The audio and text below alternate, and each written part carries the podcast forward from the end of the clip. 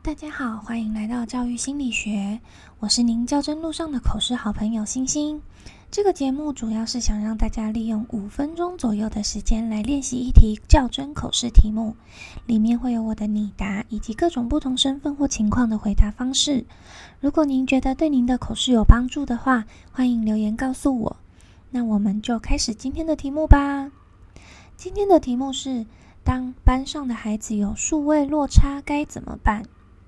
以下是我的回答方式：数位落差指的是孩子们对于数位产品的使用能力有落差。在我的教学经验中，曾发生类似的状况。当时我是高年级的班导师，因为我要指导学生自行设计一个班游行程，所以请孩子们自己的携带笔电、平板等三 C 产品到校。结果在上课的过程中，发现了孩子们的数位落差。为了加强孩子们的数位产品使用能力，我分成三个阶段进行能力的加强。第一个部分是跟资讯课老师讨论，请资讯课老师在进度以外的时间提供孩子们学习新技能的机会。第二个部分是跟家长取得共识，请家长允许孩子增加数位产品使用的时间，让我能进行第三阶段的加强。而第三阶段则是将平常手写为主的回家作业进行调整，增加需要使用数位产品才能完成的项目。经过了一段时间的努力，我们在班游之前，班上的孩子们都已经学会使用 Google Map 规划行程，也会查询台铁时刻以及上网订票，还学会了用平板电脑、手机等剪辑影片。因为他们已经具备了数位产品的使用能力，所以在后来停课不停学的期间，我们能减少指导大家使用数位产品的时间，快速的达成有效学习。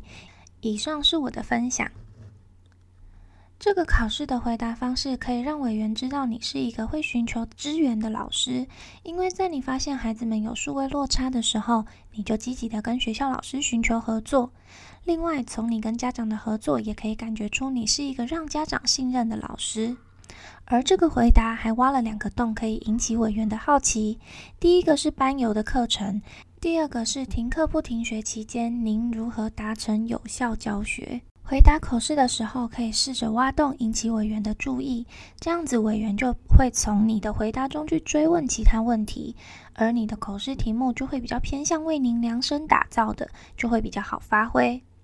那这一题的另外一种回答方式呢，则是在停课不停学期间，你才发现学生有数位落差的情况。那至于这样要如何解决呢？欢迎大家到我的 IG，我会将如何取得文字稿的资讯放在 IG 上。谢谢大家的收听。我的口试回答方式不一定适合您，但希望可以提供您一个方向。如果您有什么觉得很困难的口试题目，也欢迎跟我分享，让我来试试看。那我们就下次再见喽，拜。